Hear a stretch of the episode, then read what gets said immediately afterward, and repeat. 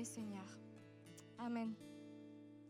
La parole de Dieu nous dit dans 1 Chronique 29, À toi, Éternel, la grandeur, la force et la magnificence, l'éternité et la gloire, car tout ce qui est au ciel et sur la terre t'appartient. À toi, Éternel, le règne, car tu t'élèves souverainement au-dessus de tout. C'est de toi que viennent la richesse et la gloire.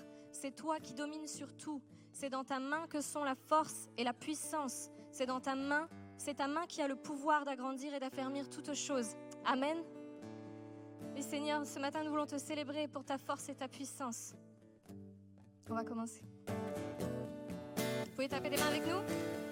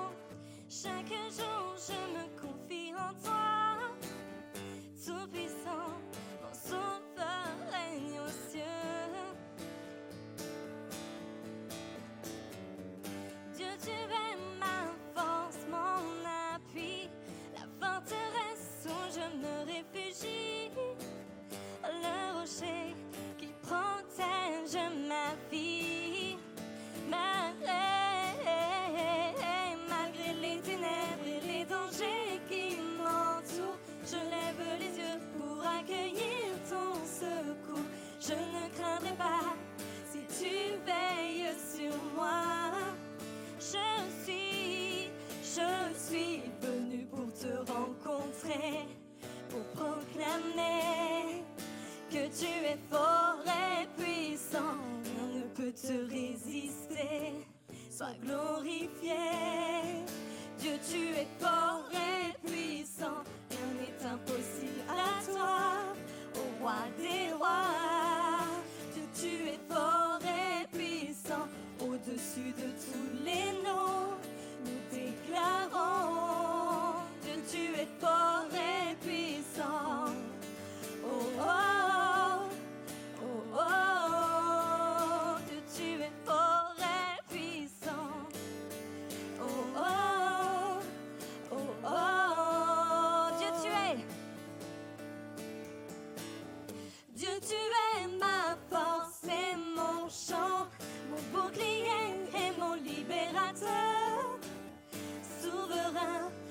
sauveur règne aux cieux. Dieu, tu es, Dieu, tu es ma force, mon appui, mon réconfort et mon plus tendre ami. Un rempart devant mes ennemis. Malgré, malgré les ténèbres et les dangers qui m'entourent, je lève la voix pour affirmer ton amour. Je ne craindrai pas si tu es près de moi. Je suis, je suis venu pour te rencontrer, pour proclamer que tu es fort et puissant. Rien ne peut te résister.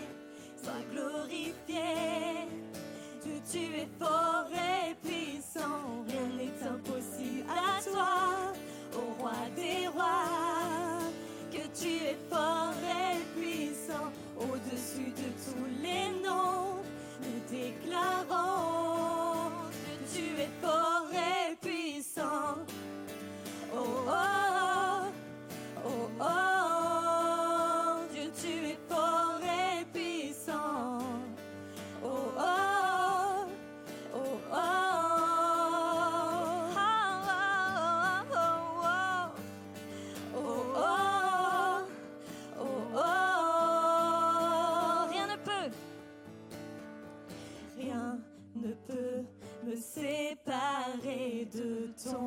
ton amour manifesté en Jésus-Christ, mon sauveur règne aux cieux. Rien ne peut, rien ne peut, rien ne peut me séparer de ton amour manifesté en Jésus-Christ, mon sauveur règne aux cieux.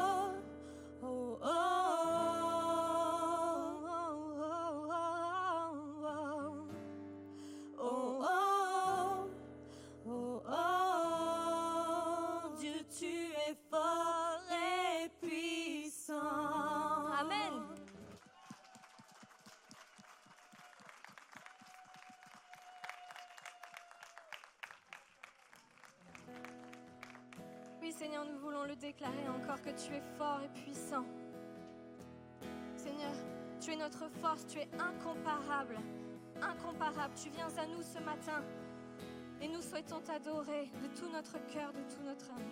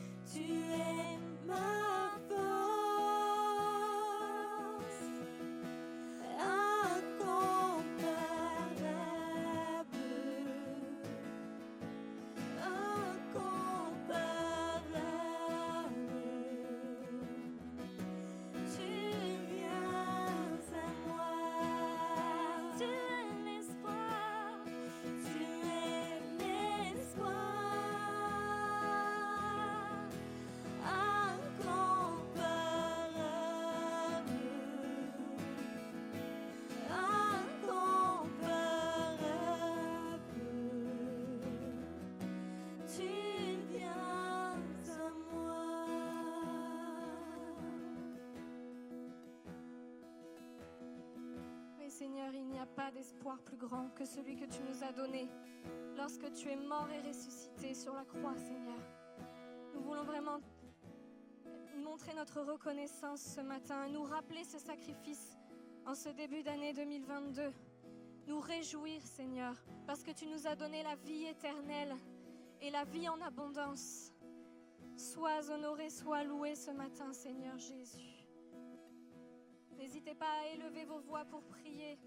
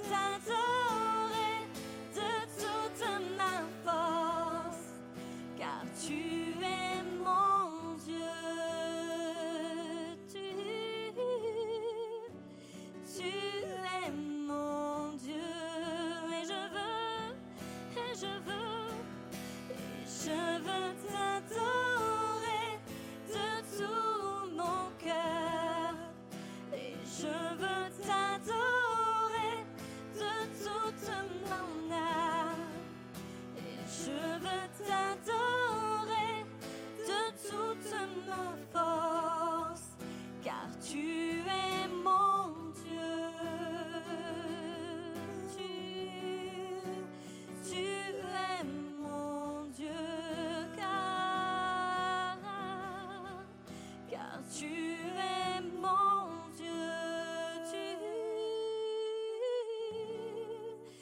tu es mon Dieu. Est-ce qu'on peut applaudir ce Dieu extraordinaire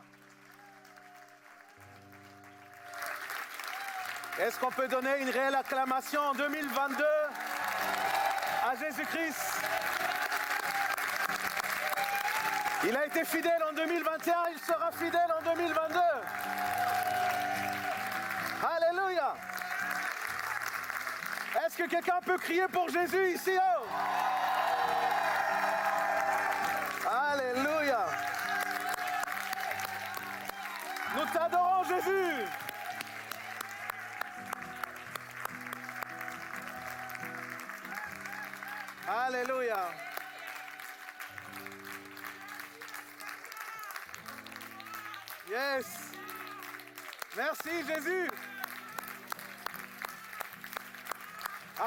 Toute la gloire. Honneur, hommage. Merci Jésus. Parce que tu es vivant. Oh, tu es un Dieu vivant. Et tu vis en nous, Seigneur. Alléluia.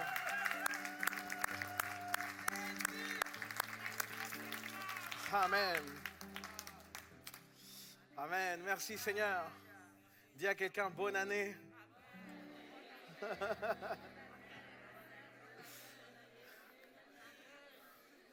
Amen. Vous pouvez prendre place.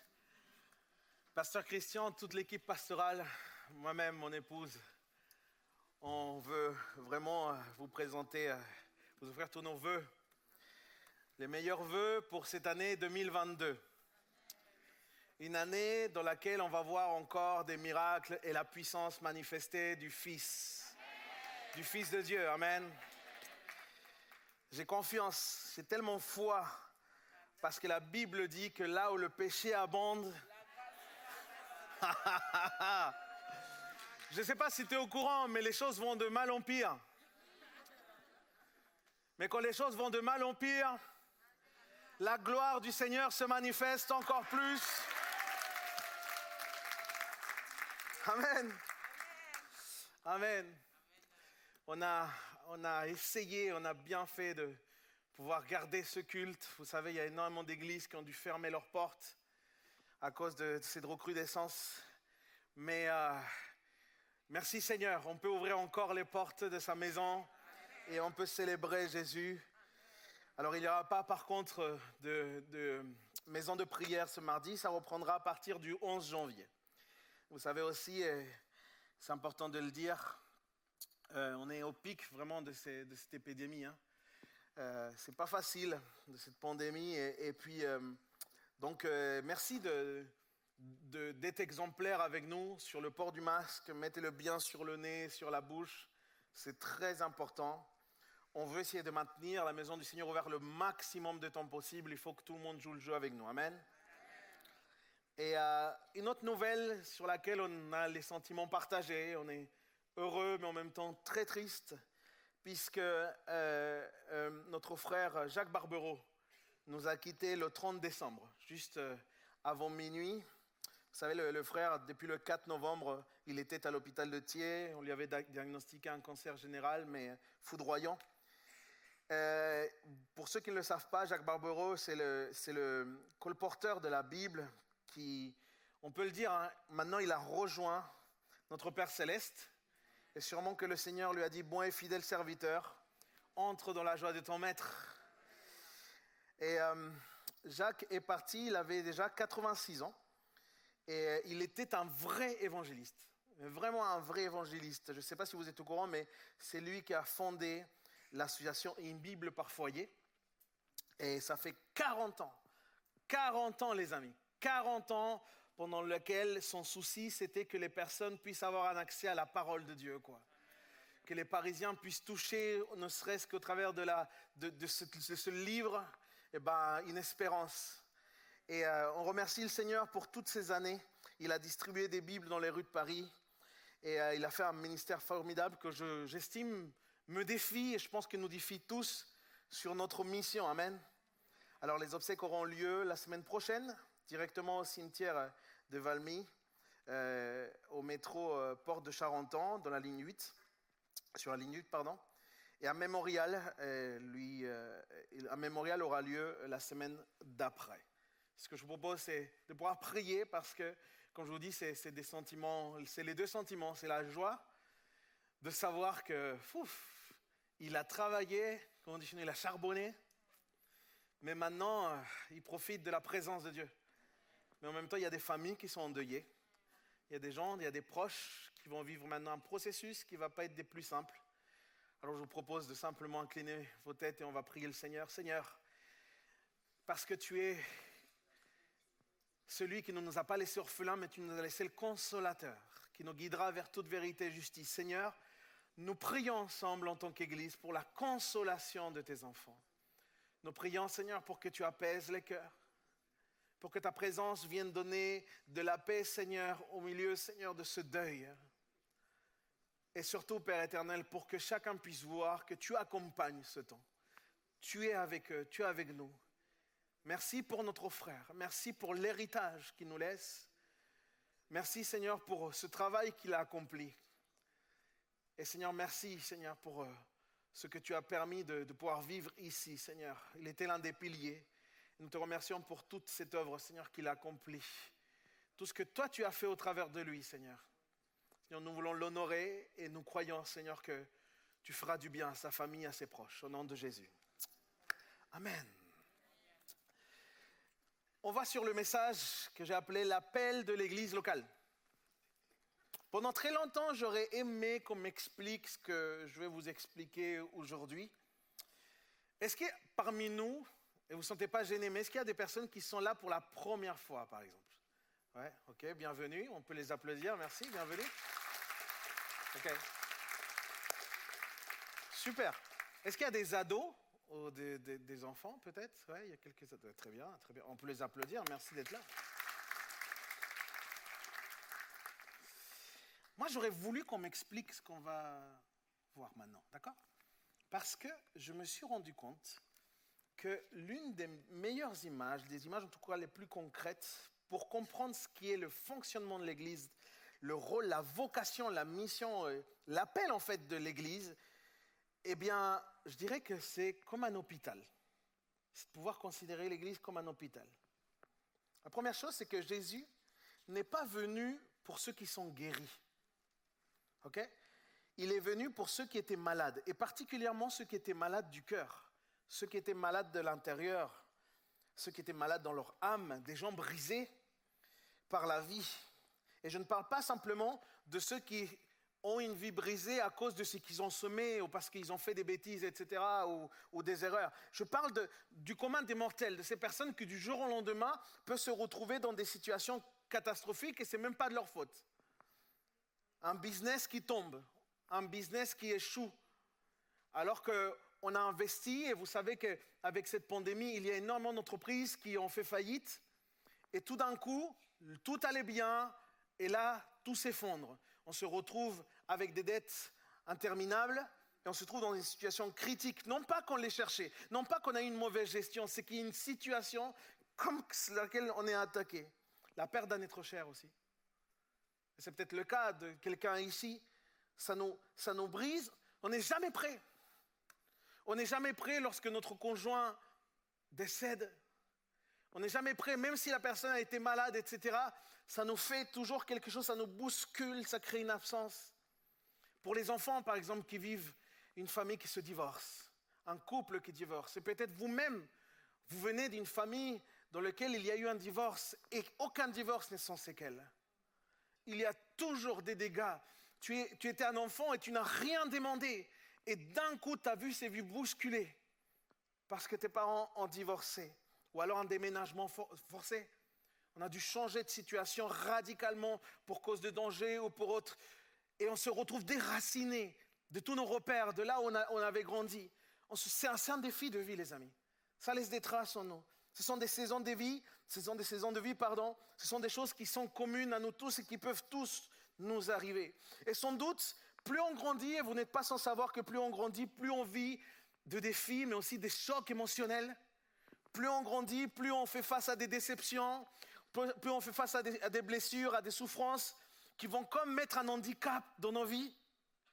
Parfois, on marche plein de séquelles, plein de cicatrices qui ont bien du mal à guérir, qui n'ont pas été bien soignées. Ce qui est certain, c'est qu'à un moment de notre vie, nous allons tous avoir besoin de soins. Nous allons tous avoir besoin de guérison.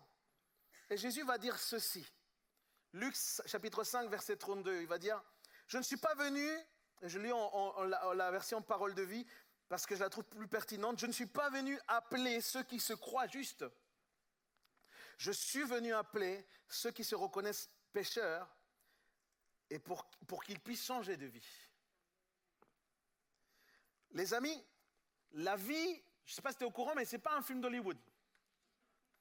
Ce n'est pas ce que tu regardes sur Netflix ou ailleurs. Ils vont devoir muter ça dans l'enregistrement.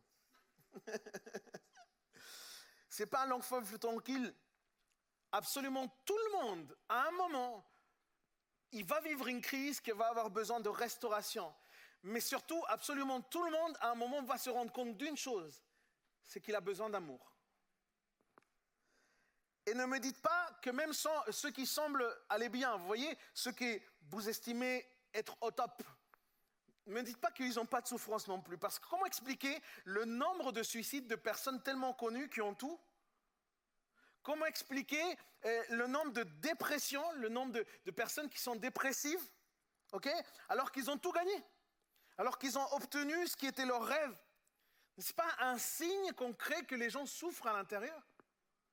Les gens semblent riches, si riches, mais si pauvres, parce que la seule chose qu'ils ont, c'est de l'argent. Ces mêmes personnes, ils n'arrivent même plus à trouver le sommeil et ils deviennent dépendants de médicaments. Et ils passent leur vie à la recherche de quelque chose que même ils n'arrivent pas à comprendre, comme une espèce de crise existentielle constante. Ils ont beau avoir du talent, de la réussite, être beau, comme le pasteur. Personne n'a dit Amen à ça. Mais malgré toutes ces choses, ces personnes cherchent la paix. Et ils ne trouvent pas la paix. Ils ne sont pas heureux en fait. Et je ne nie pas qu'ils puissent trouver un semblant de bonheur à des saisons quand ils ont bien gagné, ou alors euh, quand ils, vont vivre à une sorte de pouvoir, de notoriété, d'exposition, les gens vont se sentir super bien, comme une espèce de sensation. Ou alors il y en a qui vont avoir un peu de chance et qui vont même fonder une famille. Mais pour la plupart, ça ne dure même pas. Ça ne dure pas, c'est comme éphémère.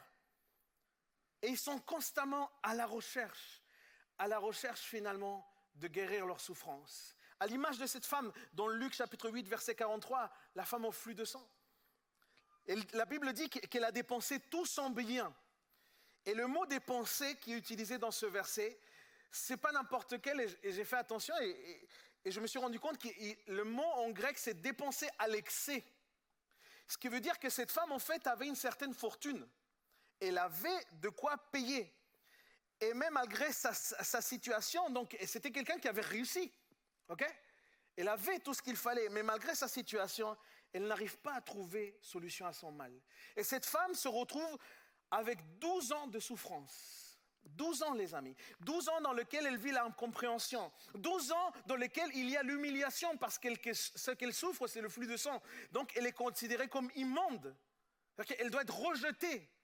Elle doit être écartée des autres. 12 ans, les amis, de rejet. 12 ans dans lesquels elle cherchait peut-être simplement dans le regard de quelqu'un un peu d'amour. 12 ans. Parce que la vie, les amis, par moments, c'est comme un boomerang. On essaye de s'en sortir, d'oublier le passé pour voyager léger, mais ce n'est pas toujours facile ou rapide. Ça prend parfois du temps et beaucoup de temps. Parce que nous ne pouvons pas espérer effacer le, passé, c'est impossible. On ne peut pas espérer effacer le passé. Nos cicatrices nous rappellent, les dégâts qu'on a subis. Nous n'avons nous avons pas parfois l'impression d'avoir comme les, les fantômes des passés qui reviennent. Je ne sais pas vous, peut-être je me suis trompé d'église la moindre occasion, il y a comme ce mal-là qui arrive et qui revient. Il, essaye de s'immiscer dans notre vie. Ou alors il y a ceux qui vivent avec un mal-être profond, qui essayent toujours de démontrer qu'ils ont de la valeur, qu'ils méritent d'être aimés. Ces personnes qui finalement manquent de confiance en soi, qui manquent finalement d'amour. Et pourquoi pas parler de ceux aussi qui font du mal un jour Qui un jour ils ont fait des dégâts. Et peut-être qu'ils ont demandé pardon. Peut-être qu'ils ont changé de vie. Mais il y a comme des gens qui n'hésitent pas à leur rappeler ce qu'ils ont fait. Comme un sentiment de culpabilité qui te revient toujours. Comme un boomerang. Parce que la vie, les amis, c'est un processus pour tout le monde. Hein. C'est vraiment un processus. Et chacun à son niveau va vivre des défis. Alors oui, certains, c'est sûr, ils vont être plus résistants que d'autres. Certains vont être plus sensibles que, que d'autres. Mais quoi qu'il arrive, la vie, elle est faite aussi de souffrance. Ça fait partie de la vie. Et attention à ceux qui disent que le chrétien ne peut pas souffrir, etc. Qui voient juste la vie de Paul, par exemple. La vie est faite de souffrance. Et la Bible explique hein, que depuis le départ, la souffrance s'est immiscée. On découvre euh, que la souffrance est rentrée dans la vie de l'homme dès lors qu'il a désobéi à Dieu. Dans Genèse 1, verset 31, la Bible dit que Dieu, tout ce qu'il avait fait, il avait trouvé bon. Mais dans Genèse 3, verset 15 à 19, il est écrit que le péché est entré et quand le péché est entré, la souffrance a également rentré sous forme de conflit, de douleur, de corruption, de travail et de mort même. Et là, vous êtes en train de vous dire, Léandro nous lâche le message le plus triste qu'il a lâché de toute sa vie. Attendez une restez avec moi. Je vais arriver au cœur de ce message. Comme, je vous disais, j'aurais aimé qu'on m'explique un jour l'Église comme un hôpital. Je, je, vais vous dire pourquoi, pour son fonctionnement. Dans l'hôpital, par exemple, il existe différents services. Il existe la pédiatrie, la, maternité, la cardiologie, la chirurgie. Vous, vous connaissez Est-ce qu'il y a des gens qui sont dans le milieu médical ici? Ok, cette prêche est pour vous. Je suis avec vous. Mais il n'y a qu'un service par lequel on a accès à tous les autres, et c'est le service des urgences. OK? Dans le service des urgences, on a aussi, c'est l'accès par lequel chaque patient arrive. Et on y voit toutes sortes de cas dans les urgences. Et je ne sais pas si vous êtes déjà allé dans les urgences, particulièrement la nuit parce que c'est plus drôle apparemment. Mais il faut savoir une chose, c'est qu'au service des urgences, on accueille tout le monde. Retiens ça. Dans le service des urgences, on accueille tout le monde.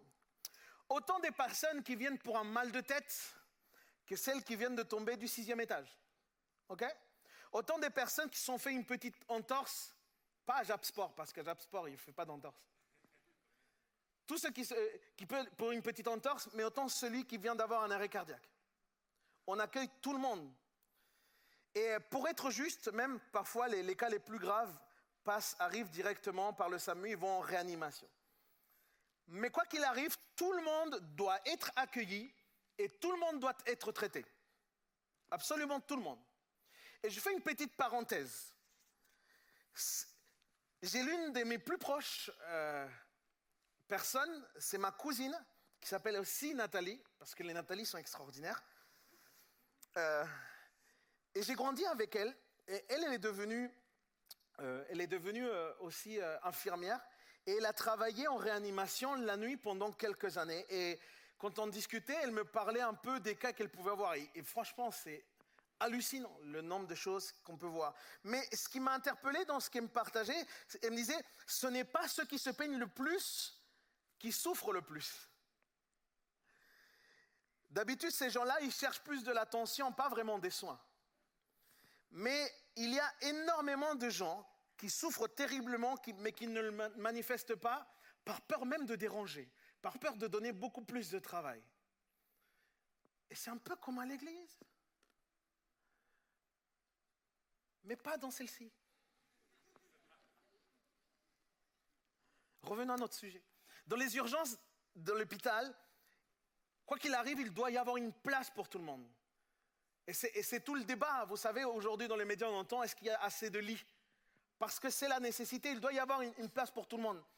Et c'est ce qu'ils essayent de faire, les soignants qui accueillent. Le soignant doit s'intéresser au, au patient afin de le conduire, afin de le guider vers les spécialistes ou les services qui vont vraiment répondre à leurs besoins les infirmiers, les aides-soignants, les manipulateurs radio, les kinésithérapeutes, les diététiciens, les psys, Chaque poste, quoi qu'il arrive, a vraiment une importance cruciale. Et tous servent la même cause, prendre soin des gens. C'est ça l'objectif. C'est donc extrêmement important que, les personnes, par exemple, qui s'occupent du simple nettoyage, parce qu'il y en a qui, trouvent ça simple. Moi, j'ai travaillé dedans, je sais que ce ne l'est pas. Mais c'est les personnes qui s'occupent du simple nettoyage. C'est important qu'ils fassent bien leur travail, parce que s'ils ne font pas bien leur travail, ils peuvent provoquer une infection chez le patient qui arrive. C'est important. Oh, on est, on est de même que pour les soignants qui doivent accompagner ceux qui arrivent. Si l'accompagnement n'est pas bien fait, eh ben, le processus de guérison peut être aussi être corrompu quelque part. Et enfin, les médecins, les chirurgiens qui doivent opérer, ils ont besoin d'équipiers. Ils ont besoin d'être bien entourés et d'avoir des outils pour accomplir leur mission. Ça vous rappelle pas quelque chose? Tu vois? Et moi, je me souviens parce que du temps où j'étais pasteur à Clamart, euh, j'ai eu une discussion avec quelqu'un qui faisait son mémoire de fin d'études dans les ressources humaines et elle s'est intéressée à, un métier euh, de pasteur dans son étude. Et elle faisait un parallèle très intéressant. Elle me disait, vous savez quoi? Le ministère pastoral, dans son rôle de berger, il est ce qu'il y a de plus proche au médecin. Il doit passer du temps avec les gens. Il doit discerner, entre autres, les symptômes afin de pouvoir comprendre la souffrance, mais aussi de voir d'où vient la souffrance. Et l'image de l'hôpital, pour moi, donne un sens unique à ce qui est l'appel de l'Église locale. Par exemple, le travail de l'équipe d'accueil, il est extrêmement important pour toute personne qui arrive à l'Église. Mais pareil, ceux qui intercèdent, de même ceux qui sont animateurs pour les enfants, pour les ados, pour les jeunes, les leaders qui accompagnent des équipes, absolument tous sont très importants dans l'Église et surtout tous sont là pour le même appel, prendre soin des âmes. Et comprenez ceci, il n'y a aucun intérêt pour quelqu'un qui est déjà guéri d'aller demander des soins à l'hôpital. Vous êtes d'accord avec moi Mais ça veut dire que si nous tous nous sommes ici, ça veut dire que nous tous nous reconnaissons ensemble que nous avons aussi besoin de soins. Nous avons tous besoin de Dieu. Et je vous l'assure, l'Église ne peut pas devenir un club. Et c'est la tentation.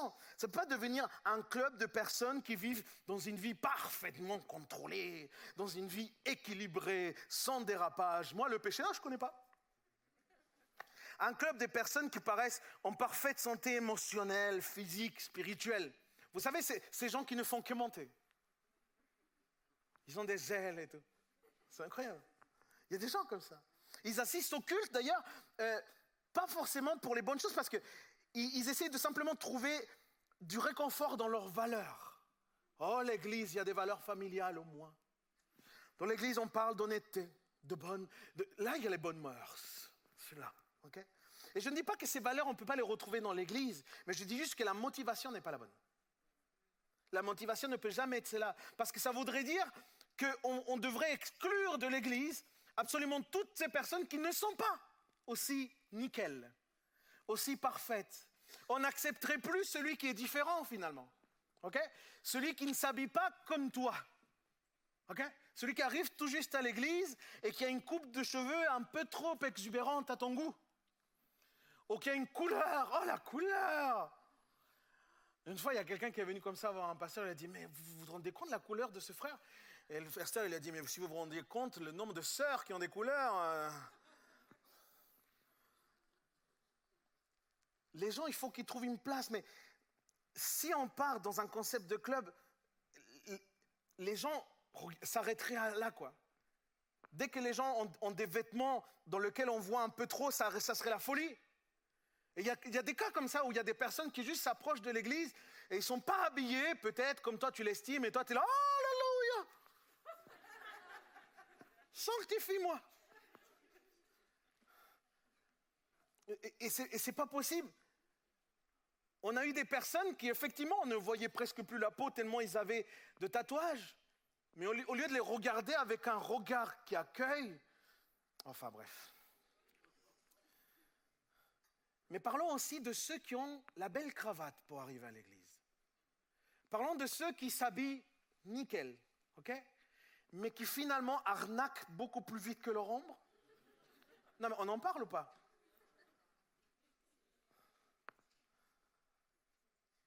Ils sont condescendants, ils se croient supérieurs, ils ont bac plus 18. Je voulais que je vous dise quelque chose, mes amis?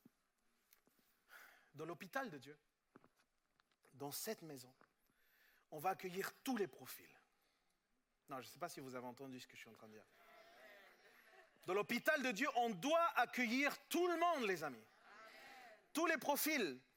Pourquoi? Parce que toutes ces personnes qui s'approchent, ils sont, en même temps qu'ils s'approchent de l'Église, ils sont en train de s'éloigner de la mort. Et face à la mort, on est tous pareils, on est des humains démunis, on est parfois effrayés. Et cette pandémie, c'est bien chargé de, de nous le rappeler, n'est-ce pas? Et bien évidemment, je ne suis pas en train de parler de comment doit s'habiller n'importe quand, tu sers Dieu, la Bible dit, Paul parle très clairement, par exemple, des caractéristiques qu'on recherche chez un serviteur. Comment est-ce que la personne doit se comporter, etc. Mais quand la personne arrive, tu ne peux pas cataloguer. Tu ne peux pas regarder pareil. Là, c'est une âme qui s'approche tout juste de Dieu. Il faut bien faire la part des choses. Et je suis convaincu, les amis, que l'Église, justement, est celle qui doit accueillir tous ces profils. Parce que avant tout, toutes ces personnes, ce sont des âmes précieuses aux yeux de Dieu. Ce sont beaucoup, ce sont pour beaucoup des vies brisées en fait. Ce sont des gens désespérés, des gens qui sont en de repères.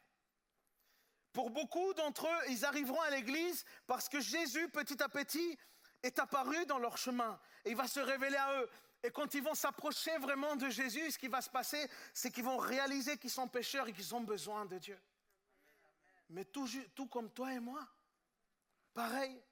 Et ni toi ni moi, on a le droit de tourner le dos. On a le droit de fermer des portes. Parce qu'on peut croire que les gens ne sont pas assez bien pour cette maison. Ils n'ont pas la bonne culture pour ici. L'Église est comme l'hôpital de Dieu, les amis. Et si nous n'accueillons pas ceux qui souffrent, ceux qui luttent avec des vices, ceux qui saignent dans leur cœur, alors l'Église n'a même plus de raison d'exister. Et moi, je me dis, comment est-ce qu'on peut oser? Comment osons-nous regarder comme ça ce que Dieu lui-même appelle à son troupeau? Comment est-ce qu'on peut se permettre de critiquer, de calomnier, de parler derrière les gens? Juste parce qu'ils sont différents à nous. Jésus lui-même, qui est le directeur de cet hôpital au passage, ne les condamne même pas. Bien au contraire, à l'image de la croix, Jésus ouvre ses bras et les accueille. À chaque fois qu'on est en train de juger une personne nouvelle, on est en train en fait d'oublier qu'au même titre qu'eux, nous sommes aussi des patients dans cet hôpital. Au même titre qu'eux. On oublie d'où on vient parfois. Hein. On oublie de la vie sans Dieu qu'on avait dans cette vie de débauche, de déboire. Ou peut-être que tu n'as pas une vie de débauche, mais peut-être tu étais plein d'orgueil. Peut-être tu étais plein d'autosuffisance. Et c'est pas mieux, hein. Parce qu'aux yeux de Dieu, le péché, c'est le péché. Alors moi, je pense que l'appel de l'Église n'est pas la réussite et le bonheur des gens. Ce n'est pas ça non plus. Hein. L'appel de l'Église, c'est pas ça. Ça, c'est la vocation peut-être de ton coach de vie. Mais suivre Jésus, c'est prendre sa croix, renoncer à soi-même et le suivre. L'Église n'est pas, l'appel de l'Église n'est pas non plus le fait de créer des groupes formatés où les gens sont tous pareils. Parce que ça, ça s'appelle une usine à robots, ça. Dieu nous a fait tous avec des personnalités différentes. Et cette différence est bien voulue par Dieu. Alors c'est sûr, Dieu va travailler le caractère de chacun d'entre nous, mais Dieu respecte profondément la, personnalité de chacun. Alors si tu aimes Dieu, tu dois respecter aussi la personnalité de chacun, la différence. L'appel de l'Église n'est pas le fait aussi d'imposer un ensemble de règles pour essayer de donner une sorte de sécurité par peur de perdre le contrôle dans le monde. La peur n'a jamais été la motivation de Dieu. Jamais. La seule raison pour laquelle Quand on vient à Dieu et que le Saint-Esprit commence à agir, on a conscience du bien et du mal. C'est ça qui se réveille. Mais la seule raison de cela, c'est parce que, en fait, on veut respecter Dieu. C'est envers Dieu. C'est pas, c'est même pas pour obtenir une faveur. C'est pas pour gagner une faveur. Nous essayons tant bien que, de mal de nous éloigner du péché, de mauvaises choses, pour simplement nous rapprocher de celui qui nous aime, pour nous rapprocher de Dieu. Alors tu me dis, c'est quoi l'appel de l'Église, Léandre Alors ouvre avec, moi la Bible, Luc chapitre 4, verset 18. Pour que vous me dites, comme ça vous n'allez pas dire qu'on n'ouvre jamais la Bible avec Léandre. Dieu vous entend. Hein. Et ça parle de toi, là, ce verset. Luc chapitre 4, verset 18. Voilà dans le Nouveau Testament l'endroit où l'appel de l'Église est le plus clair. Tu ne vas pas trouver dans le Nouveau Testament de passage où l'appel de l'Église est le plus clair. Il dit, l'Esprit du Seigneur repose sur moi. Et là, je te le dis, l'Esprit du Seigneur repose sur toi. Parce qu'il m'a oint. Il repose sur moi et il m'a désigné par l'onction pour annoncer une bonne nouvelle aux pauvres. Il m'a envoyé pour proclamer aux captifs la libération, aux aveugles le recouvrement de la vue et pour apporter la délivrance aux opprimés. S'il y a un appel dans l'église, il y a un appel que l'église locale a, c'est bien celui-ci. Proclamer, libérer, apporter la délivrance et annoncer la bonne nouvelle de Jésus-Christ. Et dans notre contexte, dans notre situation, ça doit forcément nous éclater au visage parce qu'autour de nous, dans notre réalité, il n'existe que ça, que des cœurs brisés qui ont besoin de venir dans un hôpital comme celui-ci. Et je l'ai dit en, passant, c'est là aussi où l'Église en ligne trouve sa limite. On a besoin de venir ici. On a besoin d'être traité par les frères et sœurs. On a besoin d'être accompagné. Je ne connais pas de chirurgien qui, opère par Wi-Fi, moi.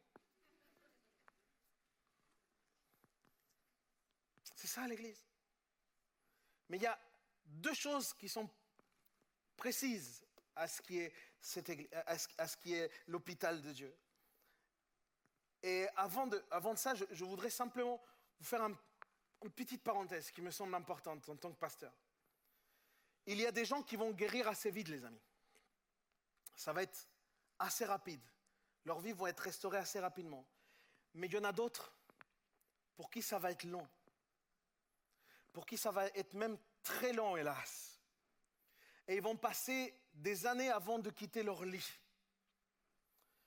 Parce que nous ne sommes pas tous pareils face à la souffrance. Nous, ne réalisons pas tous de la même façon ce qui peut nous arriver. Il y en a pour qui une opération va être très efficace, il y en a pour d'autres qui vont avoir besoin de plus de soins. Mais n'oublions pas, les amis, dans cette maison, il y a de la place pour tout le monde. Il y a de la place pour tout le monde. Comme je vous le disais, il existe deux particularités dans cet établissement. La première, c'est qu'absolument tous les patients, tous, sont invités un jour à devenir soignants. Tous. Tous, on est invités à devenir acteurs pour aider à la restauration, à la guérison des autres. Tous. Et peut-être qu'en ce moment, toi, tu es là et tu prends un lit. OK? Peut-être qu'on prend soin de toi depuis un moment. Et peut-être qu'il y a déjà une œuvre qui a été faite. Et bien peut-être aussi qu'il est temps de te lever de ton lit. Il est peut-être temps de te lever de ton lit et de laisser la place à quelqu'un. Et je te le dis comme une parole de Dieu, il est temps de te, de te mettre à aider des gens parce que dans cet hôpital, on a besoin de lits et on a besoin de soignants. On en a besoin. Et si tu te dis, mais Léandro, je ne me sens pas capable, regarde ce que je viens de vivre, je suis là pour te dire, ne t'inquiète pas. Le directeur de cet hôpital s'engage à t'accompagner, s'engage à te, à te dire comment et quoi faire il va être avec toi, mon ami. La deuxième particularité de cet hôpital, c'est que, et c'est sans doute la plus importante, c'est que dans cet hôpital, il n'y a pas de direction collégiale. Ce n'est pas un regroupement de médecins qui dirige cet hôpital. Il n'y a qu'un seul qui est à la tête de cet hôpital. Un seul. Cet hôpital a été pensé et créé par lui. Et on l'appelle le médecin des médecins. Il est connu comme le plus compatissant. Il comprend absolument toutes les souffrances de l'être humain. Il ne guérit pas simplement les corps, mais il guérit aussi les cœurs. C'est le chirurgien en chef. Il restaure les vies brisées. Il change les destinées. Écoute-moi. Aucune maladie ne lui résiste, puisqu'il est même capable de ressusciter les morts. Et ce médecin de médecins, il est là pour donner la vie et la vie en abondance. Vous le comprenez, ce médecin, il n'est pas comme nous. Il n'est pas comme nous. Parce que c'est Dieu lui-même qui s'est approché de nous. Il a, quitté sa réalité extraordinaire pour venir dans notre réalité ordinaire. Et il a vécu parmi nous. Et avec nous pour comprendre et vivre dans sa propre chair chaque souffrance physique, morale, sentimentale, psychique que l'être humain peut vivre. Tout, il a tout vécu. Et sa seule motivation, c'était prendre soin de nous.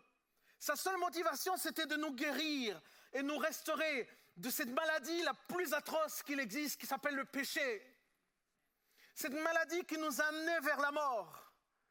Il est venu pour nous guérir, les amis. Et, il a pris cette, décision incroyable malgré qui nous étions. Parce que quand on est arrivé dans cet hôpital, les amis, c'est sûrement parce qu'on avait été rejeté de plein d'autres endroits. Quand on est arrivé dans cet hôpital, il n'y a personne qui donnait même pas un euro pour nous, les amis. Et lui, il nous a accueillis. Aussi imparfait qu'on soit. Vous savez pourquoi? Parce qu'il nous aime. Parce qu'il nous aime. Oh, je pensais que vous alliez célébrer ça. Parce que Jésus nous aime, les amis.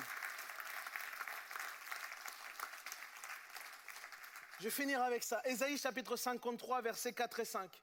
Pourtant, ce sont nos souffrances qu'il a portées. C'est de nos douleurs qu'il s'est chargé.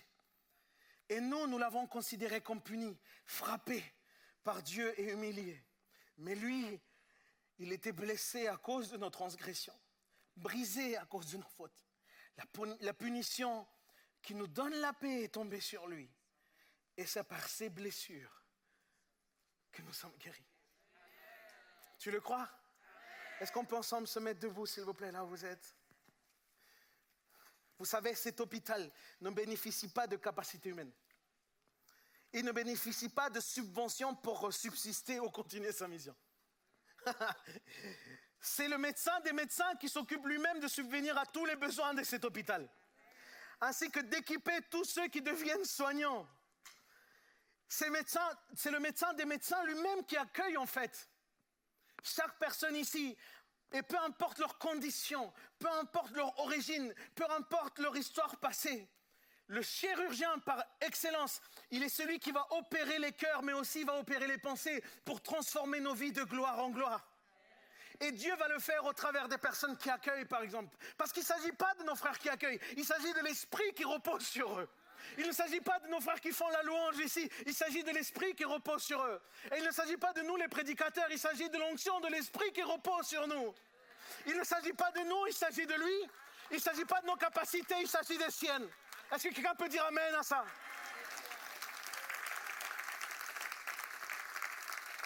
Et je vais te dire ça. Aujourd'hui, nous sommes des millions. Aujourd'hui, nous sommes des millions à avoir bénéficié des soins. Des soins que seul le roi des rois peut faire. Et je vais te dire, on est plusieurs à pouvoir lever la main et dire Dieu a transformé nos vies. Dieu nous a guéris. Et Dieu est en train de nous guérir. Dieu est en train de nous guérir. Alléluia. Est-ce qu'on peut fermer nos yeux un instant? Je te dire au nom de Jésus, bienvenue dans cet hôpital. Quelle que soit ta condition, tu es le bienvenu dans cet hôpital.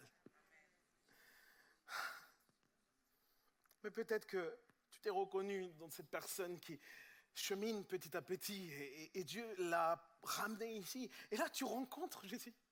Là, tu rencontres ce fameux chirurgien. Tu rencontres ce directeur par excellence. Et je veux te dire que le Seigneur t'avait donné rendez-vous ici. Alors qui que tu sois, avec tout le monde les yeux fermés, si aujourd'hui tu dis oui, j'ai besoin de confier ma vie à ce chirurgien, j'ai besoin de donner mon cœur pour qu'il puisse être restauré. Là où tu es, s'il te plaît, si tu veux t'approcher de Jésus, lève ta main très haut, lève ta main très haut. Peu importe d'où tu viens, peu importe ce qu'on a pu dire sur toi, peu importe, juste lève ta main vers le ciel et invite ce chirurgien à opérer dans ta vie.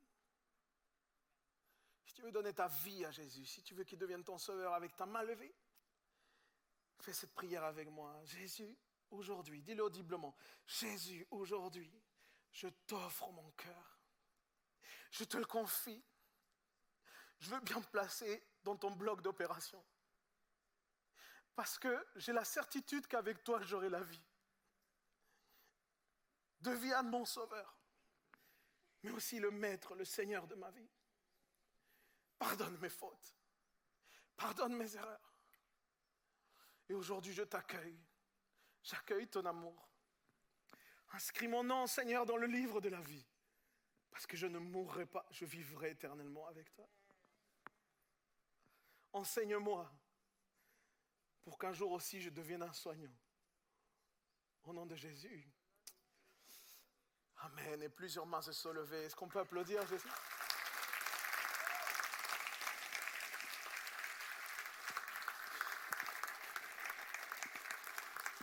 Mais j'ai à cœur de, prier pour beaucoup d'entre vous. Parce que beaucoup d'entre vous aussi, vous êtes reconnus comme ces personnes ayant besoin de l'intervention de Dieu dans vos vies. Fermons nos yeux encore un instant, s'il vous plaît.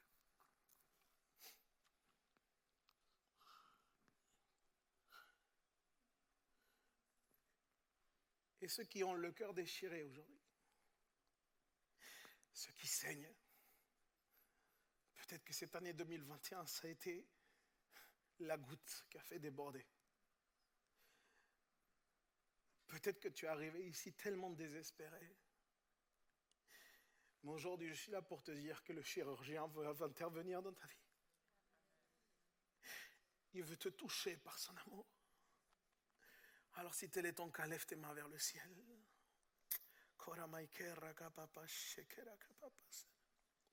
Et dis-lui, Seigneur, viens me guérir.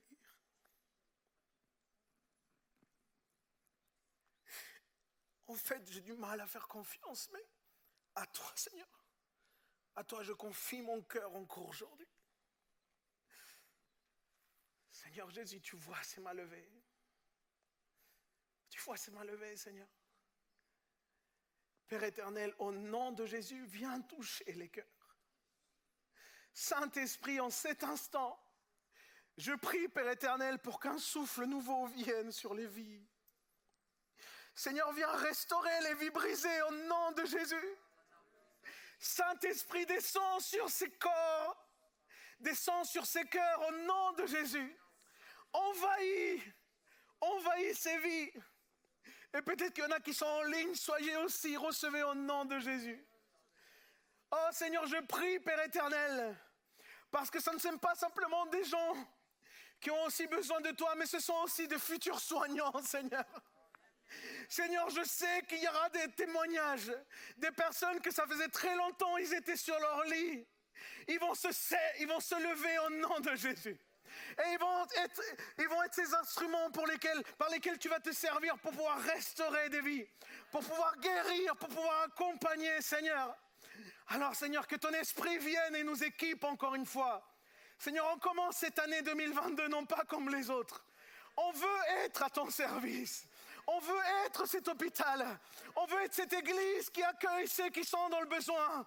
Seigneur, viens, Seigneur, Viens nous convaincre de péché lorsqu'il y a le jugement dans nos vies. Seigneur, viens nous confronter sur ces choses-là.